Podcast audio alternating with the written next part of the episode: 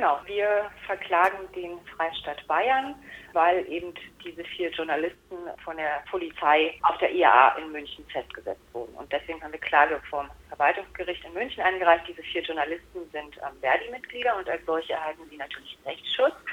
Und deshalb unterstützen wir sie bei dieser Klage. Und warum genau? Wir wollen feststellen lassen, dass die Festsetzung, also die Ingewahrsamnahme dieser vier Journalisten und ihre anschließende Durchsuchung rechtswidrig waren, dass also die Polizei nicht das Recht hatte, die vier Kollegen festzusetzen auf der IAA. Also wenn ich noch mal ganz kurz den Sachverhalt schildern kann, es war ja so, dass die vier Kollegen ordnungsgemäß akkreditiert waren auch für die JA und die wollten dann halt am Donnerstag ähm, aus dem äh, Messegelände berichten, ähm, haben auch ihre Presseausweise vorgezeigt am, an der Eingangsschranke, haben ähm, eine Taschenkontrolle, eine Taschenkontrolle wurde durchgeführt durch die IAA-Mitarbeiter. Dann waren sie durch im Eingangsbereich beziehungsweise beim Verlassen wurden sie allerdings dann nochmal von der Polizei angehalten. Bei einigen von ihnen wurden dann nochmal die Taschen kontrolliert und sie erhielten eine Gefährderansprache. Das heißt, die Polizei hat zu ihnen gesagt, wir gehen davon aus, dass sie eine Straftat hier begehen könnten und wir behalten sie deshalb im Auge.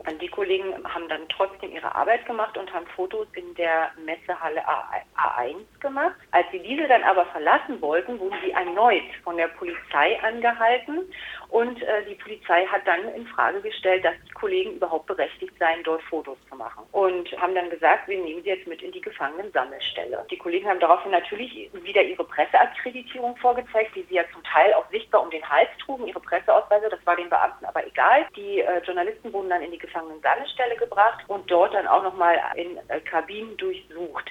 Und das, der Spuk hatte erst ein Ende, als dann Messemitarbeiter dazugeholt wurden, die natürlich bestätigt haben, dass die Kollegen berechtigt waren, dort zu fotografieren und dann konnten sie auch gehen. Das Ganze hat dann allerdings eine Stunde gedauert, eine Stunde, in der die Journalisten ihre Arbeit nicht machen konnten.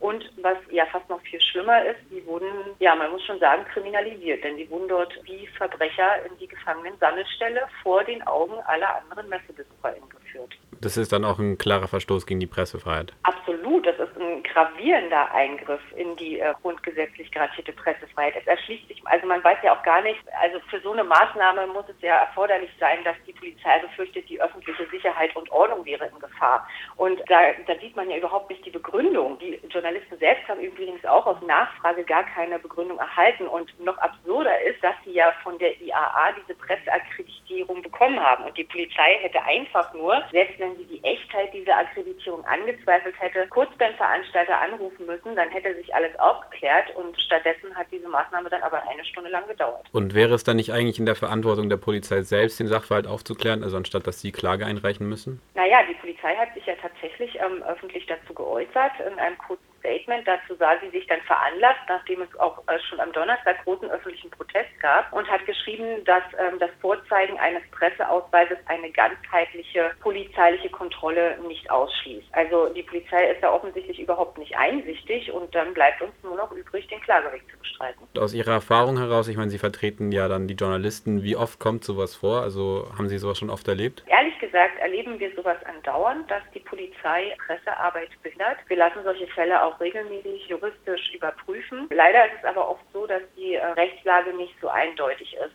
sodass die Erfolgsaussichten, naja, meistens eher 50-50 oder noch weniger sind.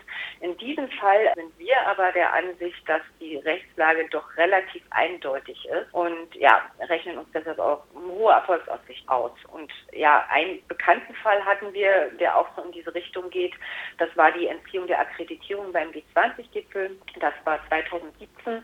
Da haben wir auch für, ähm, ich glaube, neun unserer Mitglieder geklagt und hatten dann ja auch vor dem Verwaltungsgericht Berlin gewonnen. Und wie lange hat das da in dem Fall gedauert?